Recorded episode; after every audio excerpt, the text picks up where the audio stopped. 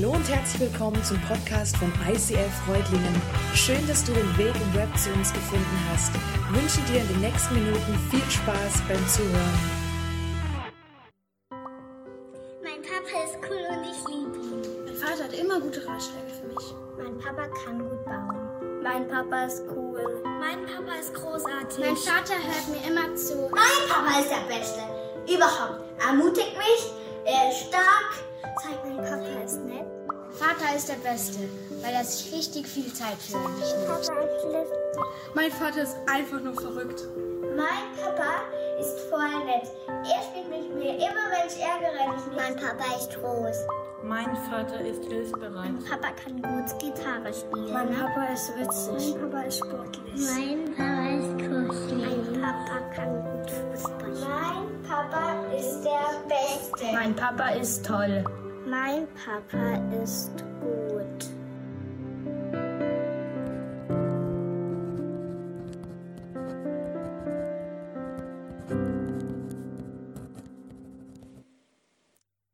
Ja, sind das nicht schöne Aussagen über Väter, über Papas?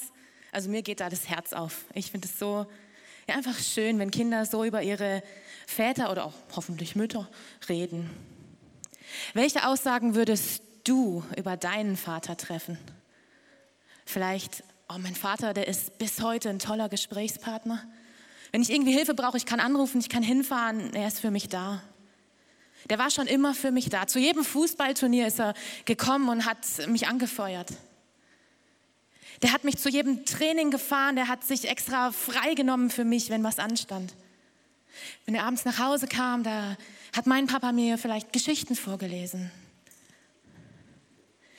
Mein Papa war immer sehr liebevoll.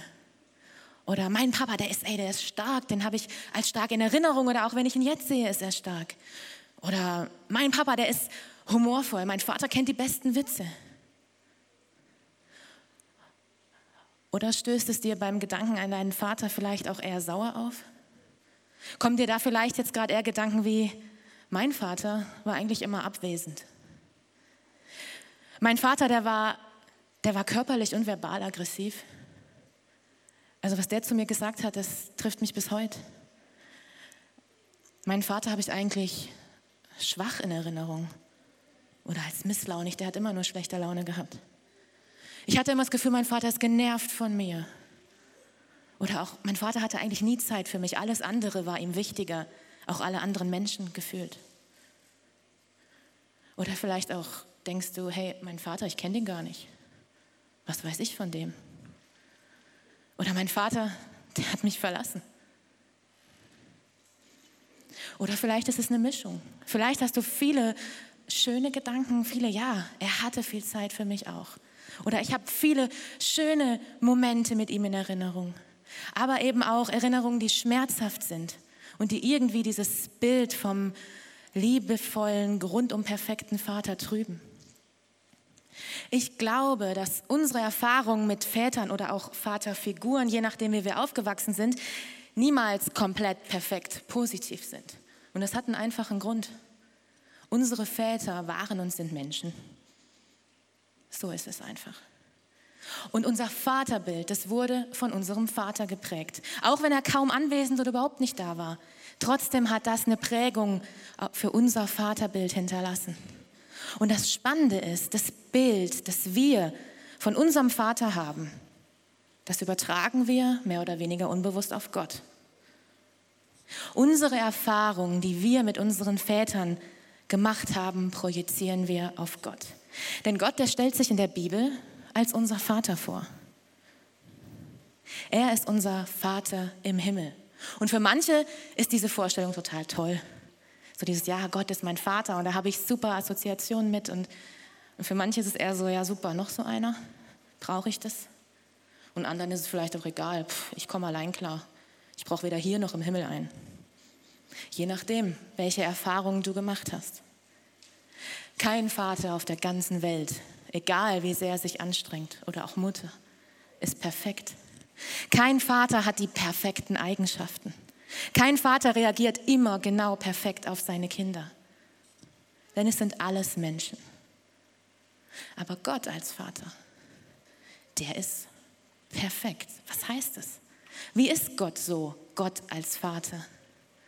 Das möchte ich mir heute mit euch genauer anschauen und gleichzeitig möchte ich dich auch herausfordern, dein Gottesbild, was ja geprägt ist von deinem Vaterbild, vielleicht ein bisschen neu zu überdenken. Wir sind nämlich gerade mitten in unserer aktuellen Serie Lifestyle Jüngerschaft und heute mit dem Thema Vaterherz Gottes. Lifestyle Jüngerschaft. Woran denkst du, wenn du an Jüngerschaft oder, oder Nachfolge denkst? Wenn du das hörst? Vielleicht hast du bisher davon noch nicht so arg viel gehört und findest es ein bisschen schräg. Vielleicht kommt ja auch so ein langhaariger Guru mit Rauschebart im Sinn, den alle hinterherrennen. Aber sind wir nicht alle irgendwie Jünger oder Nachfolger? Jetzt gar nicht unbedingt hier im christlichen Sinne.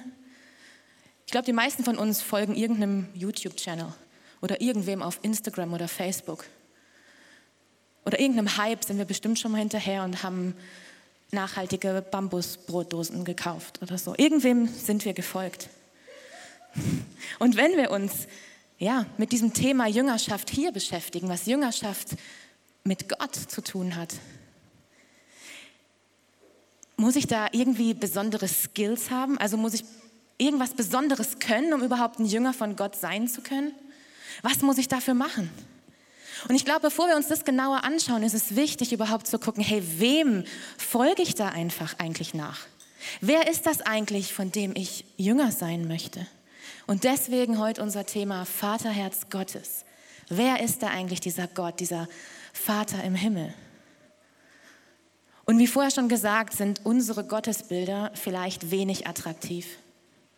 Vielleicht ist Gott für dich so der alte, bärtige Mann, der so ein bisschen grenzdebil auf einer Wolke sitzt und vom Geschehen hier unten eigentlich nicht mehr so arg viel mitkriegt. Vielleicht ist Gott für dich auch abwesend. Für andere irgendwie da und ja, du hast schon gehört, hier und da macht er coole Sachen, aber in deinem Leben, pff, da ist er irgendwie nicht da. Vielleicht ist er nicht der, also auf den du dich verlassen kannst, sondern du musst alles selber in die Hand nehmen. Oder ist er für dich ein Gott, der nur darauf wartet, dich bei irgendwas zu erwischen, damit er dich irgendwie bestrafen kann? Was ist dein Bild von Gott? Und in der Bibel, da gibt es nicht nur die eine Beschreibung von Gott. Es gibt keine Definition, so das und das ist Gott fertig. Nein, sondern Gott wird an vielen verschiedenen Stellen, vor allen Dingen durch Bilder und Metaphern beschrieben. Ich glaube, es gibt in der menschlichen Sprache gar nicht die richtigen Wörter, um Gott wirklich beschreiben zu können. Dazu ist er zu vielschichtig, zu facettenreich, zu groß. Aber die Verfasser der Bibel, die bedienten sich einer sehr bildhaften Sprache. Und die soll uns helfen, dass wir so ein bisschen vor unserem inneren Auge ein Bild bekommen können. Hey, so ist Gott. Wir werden ihn nie ganz erfassen können, aber einige Facetten. Zum Beispiel, wer unter dem Schutz des Höchsten wohnt, der kann bei ihm, dem Allmächtigen, Ruhe finden. Auch ich sage zum Herrn, du schenkst mir Zuflucht wie eine sichere Burg. Mein Gott, dir gehört mein ganzes Vertrauen. Er bewahrt dich vor versteckten Gefahren und hält jede tödliche Krankheit vor dir fern. Wie ein Vogel seine Flügel über die Jungen ausbreitet, so wird auch er dich stets behüten und dir nahe sein. Seine Treue umgibt dich wie ein starker Schild. Du brauchst keine Angst zu haben vor den Gefahren der Nacht oder vor heimtückischen Angriffen am Tag. Selbst wenn die Pest im Dunkeln zuschlägt und am hellen Tag das Fieber wütet, musst du dich nicht fürchten. Diese bildhafte Sprache, die hilft uns mehr und mehr zu begreifen, wie Gott ist. Sie macht es deutlicher, sie weckt Emotionen.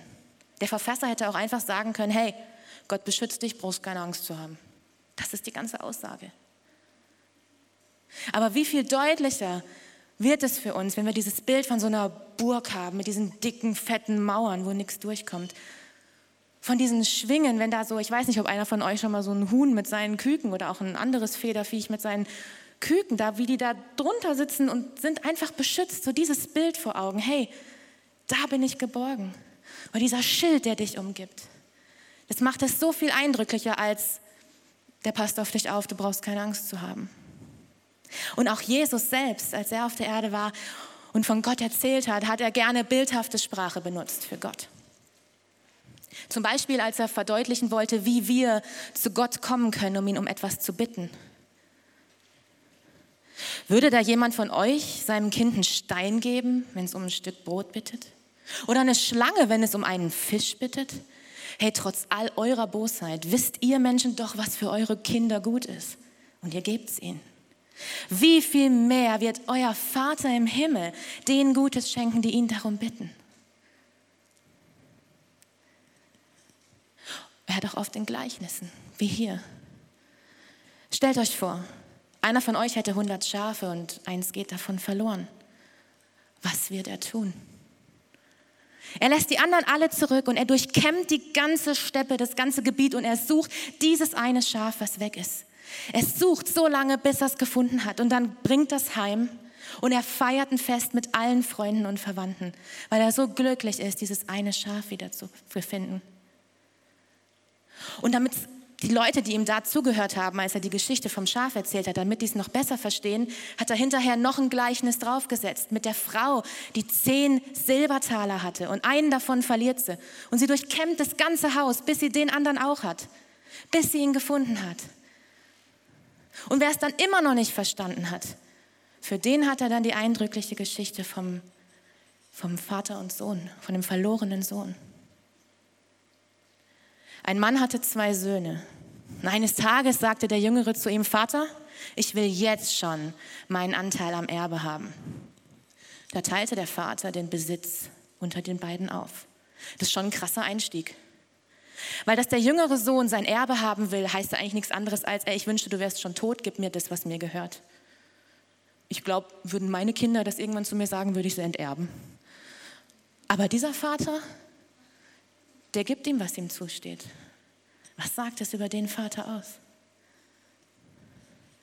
Und in der Geschichte geht es dann noch weiter. Wenige Tage später macht der jüngere Sohn alles, was er vom Vater gekriegt hat, zu Geld, brennt durch ins Ausland, macht sich eine super coole Zeit und verprasst alles. Bis er vor Hunger nicht mehr ein- und ausweist. Und dann fällt ihm ein, hey, bei meinem Vater, da hat selbst der niedrigste Knecht gut und muss nicht hungern. Ich kann nicht mehr zurück als Sohn, aber bevor ich hier sterbe, dann frage ich, ob ich da als Knecht hinkommen kann. Und er geht zurück zum Vater und bittet darum, als Knecht bei ihm arbeiten zu dürfen. Und was macht der Vater?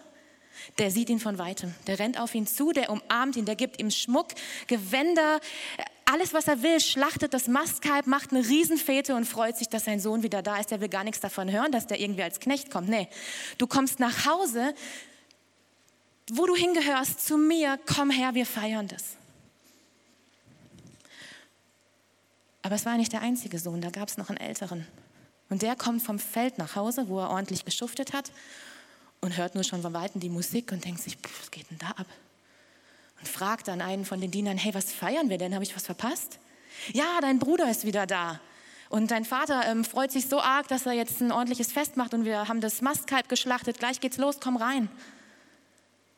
Und der ältere Sohn ist aber wütend. Der will nicht ins Haus gehen. Der will nicht mitfeiern. Und sein Vater hört davon und geht raus und sagt, hey, komm, komm rein, freu dich mit uns, denn dein Bruder ist wieder da. Und der ältere Sohn sagt, all diese Jahre habe ich mich für dich abgerackert. Ich habe alles getan, was du von mir verlangt hast. Und nie hast du mir auch nur mal eine junge Ziege oder irgendwas gegeben, damit ich mit meinen Freunden eine Fete feiern konnte. Und jetzt, wo dein Sohn zurückkommt, der das ganze Vermögen verprasst hat, mit Huren durchgebracht hat, dann feierst du ein Riesenfest und noch mit dem Mastkalb? Und ich? Wie geht's dir damit? Regt dich das auf? Also ich kann schon ein bisschen mitfühlen. Der ältere Sohn, der hat immer hart gearbeitet, um ein guter Sohn zu sein. Merkt ihr was? Er hat immer hart gearbeitet, um ein guter Sohn zu sein. Er wollte sich den Status des guten Sohnes verdienen. Er wollte durch seine guten Taten eine Verbindung zu seinem Vater herstellen. Und das ist das Interessante an dieser verlorene Sohn-Geschichte. Eigentlich müsste es heißen, die Geschichte von den zwei verlorenen Söhnen. Beide Söhne sind getrennt vom Vater. Der eine Sohn wegen seiner schlechten Taten, der andere Sohn wegen seiner guten Taten. Beim, Jünger, beim Jüngeren ist es offensichtlich. Der haut ab, verprasst das Erbe auf unsittliche Weise und baut ordentlich Mist. Dass der verloren war, ist schnell begriffen. Und der andere, der denkt, dass er durch seine guten Taten, durch das Bravsein, dableiben, alles machen, was der Papa sagt und noch einen drauf, dadurch wird er zu dem guten Sohn. Je mehr er macht, desto besser ist er, desto mehr liebt ihn der Vater. Im Endeffekt denken beide Söhne, dass der Vater so eine Art Strichliste führt. So, der macht es, aha, fünf Punkte und Punkte verteilt. Beide denken, dass die Liebe des Vaters zu ihnen davon abhängt, was sie tun. Dass die Liebe des Vaters von den Taten abhängt. Aber der Vater, der sagt zum älteren Sohn, hey, mein Sohn, du bist immer bei mir gewesen. Alles, was ich habe, gehört auch dir. Das kannst du dir vorstellen wie so einen dicken, fetten, riesigen, zweitürigen, gefüllten Kühlschrank in der Familienküche. Der steht da und der Sohn, der da vor Ort ist, der darf jederzeit einfach hin und sich bedienen. Der Kühlschrank ist voll und er darf jederzeit hin. Es ist genug da. Er muss nicht erst eine To-Do-Liste abhaken und dann gibt ihm der Vater den Schlüssel für die Küche und dann darf er rein und an den Kühlschrank. Nein, der Kühlschrank ist da und voll und er darf jederzeit einfach hin. Da kommt keiner zu kurz. Und vielleicht hat der Vater zum älteren Sohn auch noch gesagt, Mensch, hast du dir wirklich gedacht, dass du dir was verdienen müsstest? Hast du gedacht, ich für eine Strichliste? Hey, du hast mich genauso missverstanden wie dein kleiner Bruder. Du warst so beschäftigt damit, Gutes zu tun, Regeln einzuhalten, für mich zu arbeiten, dass du überhaupt nicht gemerkt hast, dass du die ganze Zeit schon hier auf der Party warst. Du hättest die ganze Zeit schon mit mir feiern können. Was diese drei Geschichten, Schaf, Geldstück und Sohn, gemeinsam haben, das ist offensichtlich. Etwas Wertvolles ist verloren gegangen, wurde gesucht und gefunden. Kam zurück nach Hause, wo es von Anfang an hingehörte. Alle drei Dinge haben einen Ort, wo sie hingehören. Das Schaf zum Hirten, die Münze zur Frau der Sohn zum Vater. Und spannend ist auch die treibende Kraft in den Geschichten. Es ist immer die Person, die zur Sache gehört, die dafür sorgt, dass es wieder wirklich nach Hause kommt. Der Hirte sucht und findet das Schaf. Die Frau sucht die Münze und findet sie. Und der Sohn, der kommt zwar von allein zum Hof, aber nicht als Sohn, sondern als Knecht. Und der Vater, der sorgt dafür, dass der gebührend als Sohn wieder aufgenommen wird zu Hause, wo er hingehört. Und das ist eigentlich auch die Zusammenfassung des Evangeliums. Gott schickt Jesus, seinen Sohn, auf die Erde zur Wiederherstellung der Beziehung zwischen Gott und den Menschen. Oder in der Bibel klingt das dann so. Die ihn aber aufnahmen und an ihn glaubten, denen gab er das Recht, Gottes Kinder zu werden. Das wurden sie nicht, weil sie zu einem auserwählten Volk gehörten, auch nicht durch menschliche Zeugung und Geburt. Dieses neue Leben gab ihnen allein Gott. Was trägt das Schaf zur Rettung bei? Nichts. Es lässt sich heimtragen. Was tut die Münze? Nichts, die lässt sich finden. Was tut der Sohn? Okay, er geht schon mal Richtung nach Hause, aber eben nicht als Sohn. Er geht zum Hof des Vaters als Knecht, um aus dem Mann, den er als gnädigen Vater kennt, so ein bisschen Gnade für sich als Knecht rauszuleiern. Aber das, so funktioniert das Vaterherz Gottes nicht. Nein, Gottes Vaterherz funktioniert so. Egal, was du getan hast, egal wie weit weg du gelaufen bist, du bekommst Schmuck und Kleidung und Würde und ein Fest und du bist Sohn oder Tochter. Entscheidend ist, dass du nach Hause kommst, dass du diese ausgestreckte Hand des Vaters annimmst. Du kannst nichts dafür tun, dass Gott dich mehr liebt. Und du kannst nichts dafür tun, dass er dich weniger liebt. Das, was du so verzweifelt suchst, ist schon längst deins. Ja, wir können unser Glück weit weg vom Hof des Vaters suchen. im Ausland, auf Social Media, im Beruf, in Beziehungen, wo auch immer. Egal wie sehr wir uns abwenden und egal wie weit weg wir laufen, wir haben einen Ort, wo wir hingehören, eine Heimat. Wir haben einen Ort, an dem uns der Vater mit offenen Armen empfängt. Wo du dich in seinen Armen geborgen zurücklehnen darfst und spürst, hey, hier bin ich angekommen, hier darf ich sein. In der Geschichte sagt der Vater zum älteren Sohn, du warst immer bei mir und alles gehörte doch schon dir. Meine Kinder zu Hause müssen auch nicht erst irgendeine To-Do-Liste machen und zeigen, wie brav sie sind, bevor sie sich aus dem Kühlschrank nehmen können. Oder bevor sie von mir eine Umarmung kommen, bekommen. Nein, der Kühlschrank ist gefüllt und meine Liebe ist immer für sie da. Alles, was ich habe, gehört auch dir. Wenn wir das erkennen und wenn dieser Zustand, diese innige Beziehung zu Gott dieses Erkennen, ja, ich gehöre zu ihm. Und ich darf kommen, wie ich bin. Ich muss nicht erst mich so und so ändern und das und das tun. Ich muss nicht erst irgendwelche Taten und Werke vollbringen. Wenn dieser Zustand erreicht ist, einfach zu kommen, wie wir sind, dann beginnt Jüngerschaft. Wir brauchen dafür nicht erst irgendwelche Sonder-, Mega-, Super-Skills, irgendwelche besonderen Fähigkeiten. Das Einzige, was wir verinnerlichen müssen, ist das sei, was du bist, nämlich Sohn oder Tochter Gottes. Das ist dein natürlicher Zustand.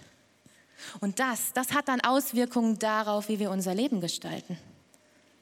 Zwei Menschen können genau das Gleiche tun, aber aus völlig unterschiedlichen Motiven. Der eine macht es vielleicht aus Angst, Furcht, Pflichtbewusstsein und der andere, der macht es als Antwort aus Freude, aus Dankbarkeit. Wenn du das Vaterherz Gottes richtig verstanden hast, wenn du das tief verinnerlicht hast, dass du schon längst auf der Party bist und dass dieser volle Kühlschrank jederzeit frei zugänglich ist, dass du geliebt bist, dann sagst du, hey, was für ein geniales Geschenk. Was mache ich jetzt damit? Mit diesen Segnungen, die ich bekomme. Hey, komm, lass uns losgehen und den Arm geben. Lasst uns allen von Gott erzählen. Lasst uns ein Segen sein. Lasst uns das, was wir haben, womit Gott uns segnet, lasst uns das weitergeben. Du kannst Gutes tun, du kannst spenden oder äh, anderen helfen durch Wohnung renovieren oder was auch immer, was immer du tun kannst, weil der Pastor oder die Oma dir das sagen, weil du denkst, dass man das so macht. Oder du kannst es tun, weil du merkst, hey, ich werde von Gott so mit Liebe überflutet. Alles, was Gott gehört, ist auch schon meins. Ich kriege von ihm im Überfluss und deswegen will ich weitergeben, aus Dankbarkeit. Ich will Gott zeigen, danke, dass du mir so viel gibst, dass du mich liebst und ich möchte davon weitergeben. Das sind die zwei Motive. Womit Gott dich segnet, das kannst du voll Freude und Dankbarkeit weitergeben.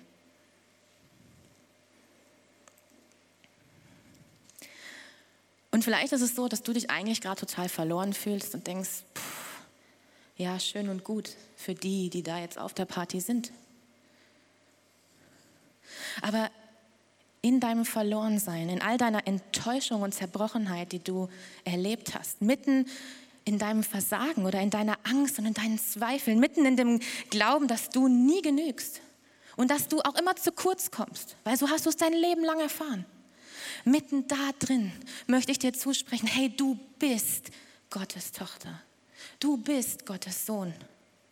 Schon immer warst du die über alles geliebte Tochter, der über alles geliebte Sohn. Du gehörst zu ihm.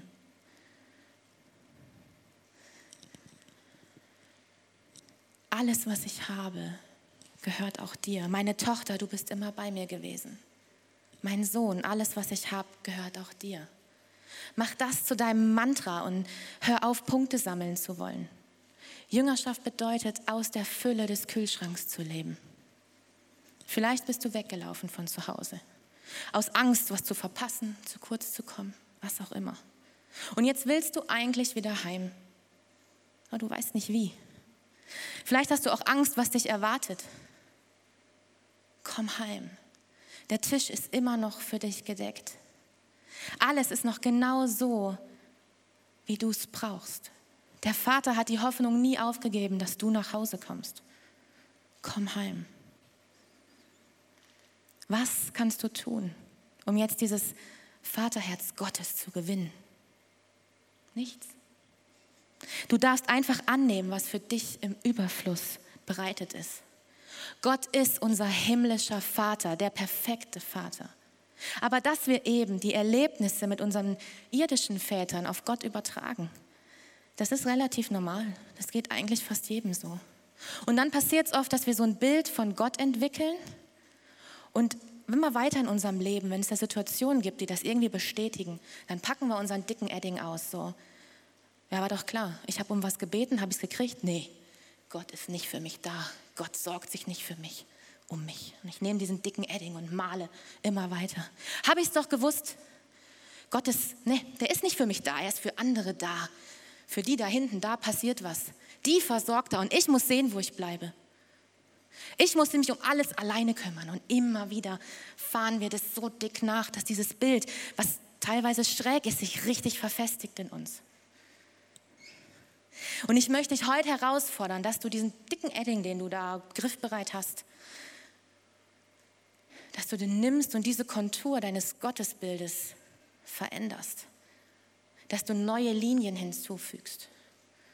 Dass du heute anfängst, dein Gottesbild zu ändern. Und es ist ein Prozess. Das ist nicht so, ja, zack, jetzt sehe ich Gott anders, jetzt habe ich ein völlig anderes Bild. Das ist ein Prozess. Aber ich möchte dir Mut machen, schon heute damit anzufangen. Und das kannst du zum Beispiel, indem du dir drei Fragen stellst, die ich jetzt für dich habe.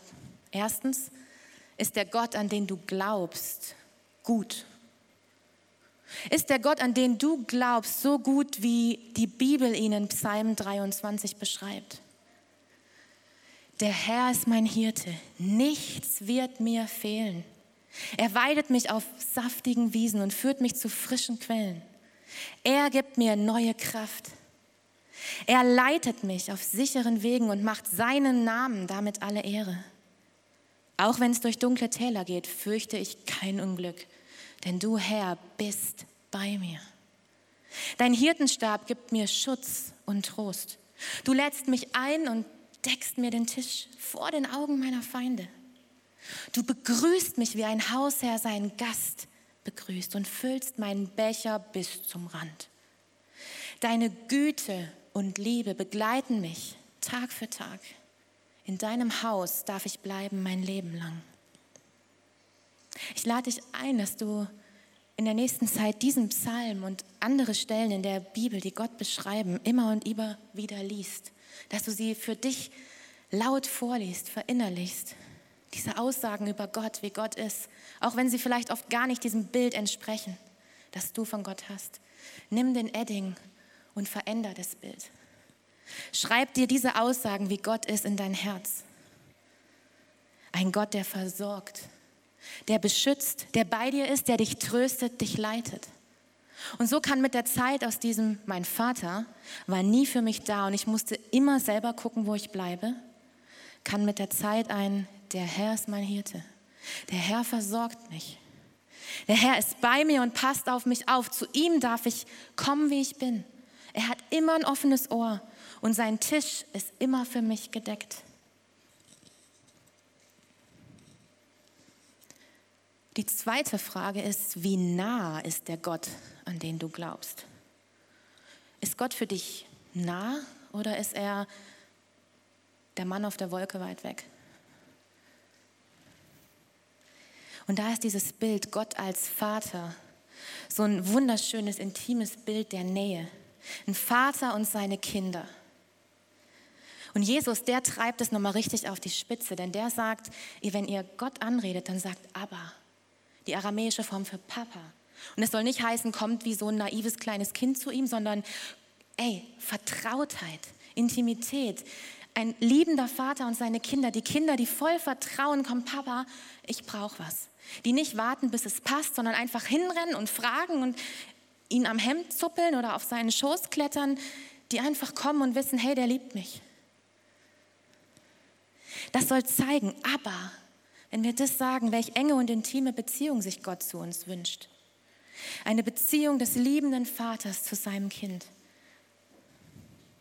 Und das wünscht er sich, dass wir so zu ihm kommen. Wie nah ist Gott für dich? Und die dritte Frage, ist Gott vielleicht größer als deine Definition von ihm? Haben wir Gott vielleicht viel zu sehr eingegrenzt? Nach unseren Vorstellungsmöglichkeiten in so eine Kiste gepackt?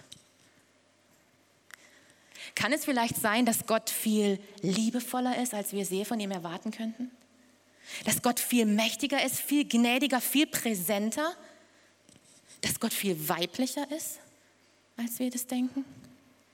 Vielleicht ist es an der Zeit, dass wir diese Box, die wir für Gott zusammengeschustert haben, dass wir die sprengen und uns darauf einlassen zu gucken, hey, passt es eigentlich?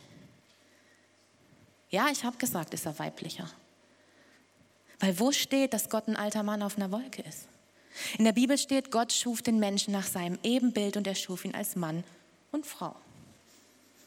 Und ganz oft wird auch, auch wenn ich mir dieses mit diesem mit den Schwingen und den kleinen Kükchen unter dem Flügel, da denke ich nicht an den Adlervater. Ich denke an die Mama-Glucke. Für mich hat das, ist das auch ein weibliches Bild. Oder er tröstet dich, wie einen eine Mutter tröstet. Es gibt da Unterschiede. Und Gott kann alles. Der kann so sein wie der Vater und wie die Mutter. Das perfekte Elternteil. Gott ist so viel mehr, als wir in unsere Vorstellungsbox reinkriegen. Er ist so vielschichtig und facettenreich. Und ich möchte uns, euch und mich herausfordern, dass wir uns lösen von diesen festgefahrenen Vorstellungen. Und dass wir uns darauf einlassen zu erkennen, wie viel mehr Gott tatsächlich ist, wie viel Relevanz er wirklich auf unser Leben, für unser Leben hat. Wir dürfen uns darauf einlassen, Gott mehr und mehr zu erkennen und zu erleben. Gott, den perfekten Vater, das perfekte Elternteil. Er ist nicht die Projektion unserer Erfahrungen, unseres Vaterbildes. Und ich glaube, das ist die Herausforderung, die spannende Frage. Hey, wie gehe ich denn jetzt mit meiner Vergangenheit, mit meinen Erfahrungen, mit dem, was mein Gottesbild geprägt hat, wie gehe ich jetzt damit um? Wie schaffe ich das, diese Konturen zu verändern? Wie gehe ich damit um, was mich zu dem gemacht hat, was ich heute bin? Und ich glaube, das ist ein Prozess. Das ist ein Prozess des Erkennens. Hey, was hat mich geprägt? Woher kommt das? Warum habe ich dieses Bild? und ein Prozess des Weiterentwickelns. Was mache ich jetzt daraus? Wie gehe ich damit um? Auch sein Gottesbild zu ändern bedeutet Prozess. Erkennen und weiterentwickeln. Und diesen Prozess allein zu machen, ist unglaublich schwierig. Es tut einfach gut, wenn man dabei Unterstützung hat. Es tut gut, wenn man Impulse kriegt, wenn man weiß, hey, da betet jemand für mich mit, da ist jemand, mit dem ich reden kann, wo ich mich austauschen kann. Zum Beispiel, wenn man sagt, hey, ich glaube, mir täte es gut, diesen Prozess zumindest ansatzweise in einer Gruppe zu machen, Anstöße zu kriegen. Wenn du dich danach sehnst, dein Gottesbild zu ändern, wenn du Gott wirklich erfahren und erleben möchtest und nicht nur von ihm lesen und hören und sondern ihn wirklich wirklich die Relevanz für dein Leben ihn erfahren willst, spüren willst, hey, das ist Gott. Wenn du dein Gottesbild revolutionieren willst, dann lade ich dich ein. Es, wir möchten dir hier eine Möglichkeit anbieten, und zwar Explore. Wir bieten hier Explore-Kurse an im ICF. Und du kannst nachher gerne zum Welcome Point gehen oder dich durch unsere Homepage klicken zur Anmeldung. Jetzt starten bald nämlich neue Kurse. Jetzt im Herbst. Ich habe 2017 diesen Explore-Kurs mitgemacht und es hat mich komplett verändert. Es hat mein Bild revolutioniert von Gott. Es hat viel aufgerissen bei mir, viel heil gemacht und mir so ein neues Bild von Gott gegeben. Ich habe ihn erleben dürfen und bis heute zehre ich davon. Und bis heute denke ich mir wieder, ja genau, an den Punkt möchte ich wieder. Für mich war das etwas so Wertvolles. Es geht bei Explore darum, nicht nur irgendwie so Glaubensgrundkurs, jetzt erfahren wir, was ne, die Bibel und was sagt die über Gott und hier und da, sondern nee, bei Explore geht es wirklich darum, das zu erleben und zu erfahren, sich auf ein Abenteuer einzulassen. Und du bestimmst, wie weit du dich einlässt, denn du bist der oder diejenige, die sich da öffnen darf. Und ich mache dir von Herzen Mut, lass dich auf dieses Abenteuer ein. Steig aus aus deinen alten Gewohnheiten, aus deinen Prägungen und aus deinen Hamsterrädern. Lass nicht zu, dass dein Gottesbild Gott in so eine kleine Box quetscht. Dass Gott gar nicht zeigen kann in deinem Leben, wer er wirklich ist. Ich mach dir Mut, dass du das angehen möchtest, dass du da aussteigen möchtest. Meld dich doch zum Beispiel an für Explore oder im Gebet. Jemand, der dir vertraut ist, wo du sagst, hey, ich will jetzt nicht gleich in so einen Kurs, aber ich möchte da anfangen.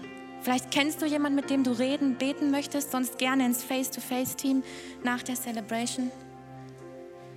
Lass dich darauf ein, Gott neu zu erleben und zu erleben, dass es wirklich wahr ist. Meine geliebte Tochter, mein geliebter Sohn, alles, was ich habe, gehört auch dir. Du bist schon immer bei mir gewesen. Du kannst nichts tun, damit ich dich mehr liebe. Und du kannst nichts tun, damit ich dich weniger liebe. Komm in meine liebenden Arme. Komm nach Hause. Amen.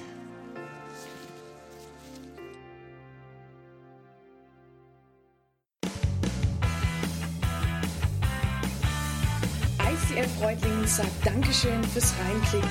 Weitere Infos findest du unter www.icf-freudlingen.de.